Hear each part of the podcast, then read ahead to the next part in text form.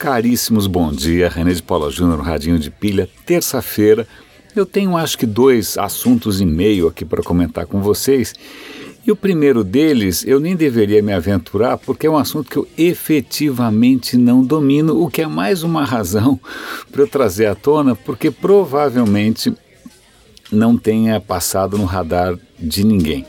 É o Prêmio Nobel de Economia ontem foi para um assunto que me deixou bastante desconcertado, que foi para dois pesquisadores, um é um finlandês, acho que o outro é um, é um americano, um inglês, não lembro, é, mas que estão em universidades americanas, que estão no MIT, o outro está, não, não lembro se é Stanford ou se é, não sei, não lembro, um é do MIT. Mas é sobre teoria dos contratos. Eu, a minha família inteira é de advogados, né? meu pai, minha mãe, minha irmã, minha mulher, todo mundo aqui é advogado, menos eu. Mas eu fiquei, bom, primeiro, por que, que um economista se interessa por contrato e por que, que alguém que fala sobre contratos vai ganhar um prêmio Nobel? Aí eu fui tentar dar uma olhada, não virei um PhD da noite para o dia, continuo é, é, é, tentando entender um pouco melhor essa história.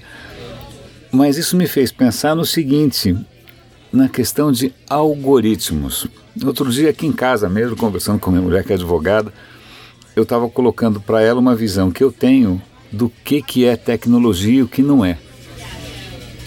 E acho que ela estava com uma visão um pouco mais clássica do que é tecnologia. Tecnologia é qualquer coisa que você precisa pôr pilha, ligar na tomada, né, dar corda, não sei.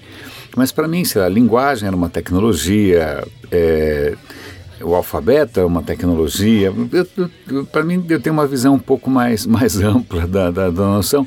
E, e para mim, agora, ainda mais olhando esse prêmio Nobel, contrato não só é uma tecnologia, mas não deixa de ser, para mim, pelo menos, um algoritmo. Porque quando você faz um algoritmo, você está criando ali uma lógica né, que, que né, tem dados de entrada, essa lógica processa isso e tem alguma saída. Um contrato não deixa de ser algo parecido. Né? Eu, por exemplo, meu contrato com a seguradora estipula que né? Se eu não pagar todo mês, o seguro está suspenso. Se eu pagar todo mês e acontecer um acidente e o acidente, na verdade, não tiver coberto, eu não recebo nada. Se o acidente estiver coberto, aí tem uma série de if else, if else, if else, if else, se tudo der certo, eu posso ser ressarcido. Então, contratos para mim são uma forma de algoritmo. É muito interessante ver que a reflexão sobre como colocar num contrato é, como traduzir no contrato interesses diferentes que de repente são mensurados de maneira diferente. Eu li rapidamente uh, no jornal hoje um, uns caras também tentando explicar um pouco por que, que uma teoria dos contratos vai ganhar o prêmio Nobel, porque quando você compra, por exemplo, quando, quando eu contrato um seguro, tem várias. Como é que você equilibra é, coisas que são diferentes. Uma coisa é dinheiro, outra coisa é fé, outra coisa é confiança, outra coisa é uma probabilidade.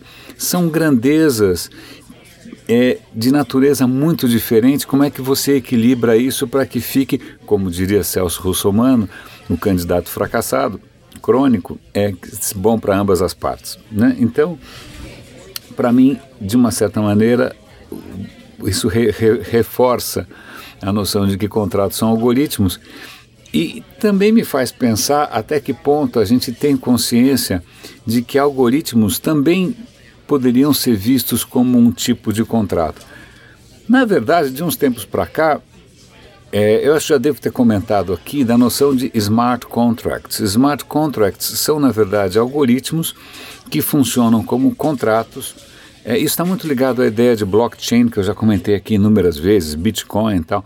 Essa história de smart contracts é, veio à tona recentemente, esses contratos inteligentes e automatizados, com algumas iniciativas, né, é, como Ethereum e outras iniciativas assim, que permitiriam que você criasse contratos que na verdade são algoritmos e que funcionam por conta própria. Por exemplo, eu poderia criar um contrato inteligente em que toda vez que tal coisa acontece, né, eu automaticamente recebo uma grana por isso. E isso poderia estar programado na nuvem né, e, e, e vai rodando automaticamente sem que ninguém precise reforçar, né, sem que ninguém precise aprovar Então tem uma série de plataformas sendo construídas com base em contratos automáticos, que eles chamam de smart contracts. Eu acabei de dar uma checada aqui na Wikipedia, eu vou dar link para vocês. Aparentemente essa história de smart contracts, um dos primeiros caras foi um cara chamado Chabo, se eu estou pronunciando o nome dele corretamente, em 94. Então não é tão novo assim, mas vale a pena dar uma olhada ali na Wikipedia. Eu vou tentar dar link também para alguns posts que eu já fiz a respeito lá atrás. Tudo isso para colocar essa, o que na minha cabeça é uma conexão bastante direta entre algoritmos, contratos, interesses. É, bom, não sei se eu estou forçando um pouco aqui a amizade. Agora, falando em forçar a amizade, tem um artigo extremamente interessante, é, que eu vou dar link aqui, sobre o risco que aplicativos, que apps, sobretudo apps de celular, representam para a segurança corporativa. O que acontece? Alguns anos atrás, o pessoal de TI das empresas se rendeu, se rendeu à pressão, se rendeu à cobrança dos próprios funcionários e criaram uma política chamada Bring Your Own Device. Quer dizer, pô, tá bom, vai, tá legal. Você quer trazer seu iPhone? Então vamos usar seu iPhone, dane-se. Vamos usar seu iPad, tá bom, não me enche mais o saco. Né? Por quê? Porque os departamentos de TI, até então, estavam oferecendo para os funcionários plataformas, soluções, aparelhos que estavam ficando muito para trás quando você comparava com aquilo que o cara tinha à disposição na sua vida pessoal. Então o cara tinha um iPhone bacanérrimo, um Android bacanérrimo, no trabalho ele era forçado a usar, sei lá, um BlackBerry, né, ou um laptop velho, não sei. Então chegou uma hora em que a pressão era tão grande que o TI falou: olha, legal, traz seu próprio aparelho e a gente vai tentar aqui de alguma maneira segurar a onda. Acontece que com os smartphones e com os aplicativos, isso está virando eu fiz uma brincadeira no Twitter, falei que era, era padrão suíço de qualidade, padrão queijo suíço, porque isso está ficando cheio de buraco, tá desburacado. Porque você, sei lá, você tem um celular de trabalho, aí de repente você resolve instalar um joguinho, ou um aplicativo qualquer, ou Slack, que é um aplicativo de colaboração. Né? O que acontece é que muitos desses aplicativos, eles têm acesso à sua lista de contatos, e sua lista de contatos muitas vezes é a lista de contato profissional, ele tem acesso aonde você está, o que também pode ser sigiloso. Ele pode ter acesso, isso pressupondo que o aplicativo é legítimo e é limpinho, que você pode sem querer ter baixado um aplicativo com algum tipo de maldade embutida, que, né, que pode estar espionando o microfone, roubando informações, capturando as suas senhas. Então, para o pessoal de TI, isso se tornou um pesadelo muito difícil de contornar. Como é que você faz? Você vai falar para todo mundo não usar mais iPhone, Android, ou seja o que for, né, e voltar a usar. Como é que você tapa esses buracos todos? Você vai obrigar o cara a não baixar aplicativo ou instalar um antivírus? É, isso é um cenário um pouco assustador.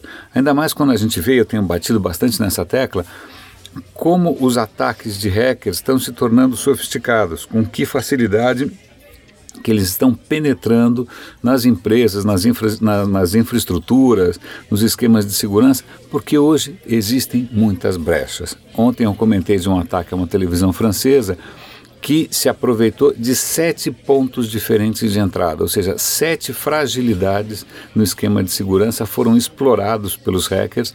E está fácil hoje. E, e um, um ponto que é muito interessante é que foi-se o tempo em que quando você desenvolvia um software, você desenvolvia um software. Hoje em dia você monta um software, porque tem muita coisa já está pronta, muita coisa está na nuvem, muita coisa. E, bom, se está na nuvem, então nem se comenta. Né? Porque se o cara conseguiu hackear já tanta coisa, conseguiu hackear LinkedIn, Yahoo, etc. e tal, se você estiver usando, como infelizmente a Hillary Clinton fez, está apanhando por causa disso, um serviço inseguro, isso pode ser facilmente hackeado. A questão é como é que você reverte, como é que você lida com isso. Né? E para completar essa história, a minha última pauta, o Facebook está lançando agora um, um, Facebook corporativo chamado de Workplace. É, uma, é como se fosse uma, um, um aplicativo do Facebook para ser usado dentro da empresa. Isso não é novidade. Existia uma plataforma que era praticamente um clone do Facebook chamado Yammer, que a Microsoft comprou, inclusive. Eu cheguei a trabalhar numa empresa que estava testando o Yammer, foi um desastre, claro, é, porque né, a interação que a gente está acostumado a ter numa rede social, na hora que você traz isso para a empresa, sem nenhum tipo de gerenciamento ou cuidado, pode ser desastroso, mas deixa para lá, passou. Na verdade, eu passei, acho que os caras devem estar usando Yammer até agora. É, mas isso levanta o mesmo tipo de questionamento. Você está trazendo para dentro da empresa uma plataforma que, em princípio, não é talvez tão segura quanto um gerente de TI gostaria. Os dados ficam armazenados no exterior, o exterior tem outras regras, é, é um queijo suíço. Então, é bem-vindo a uma realidade é, difícil de gerenciar, difícil de reverter.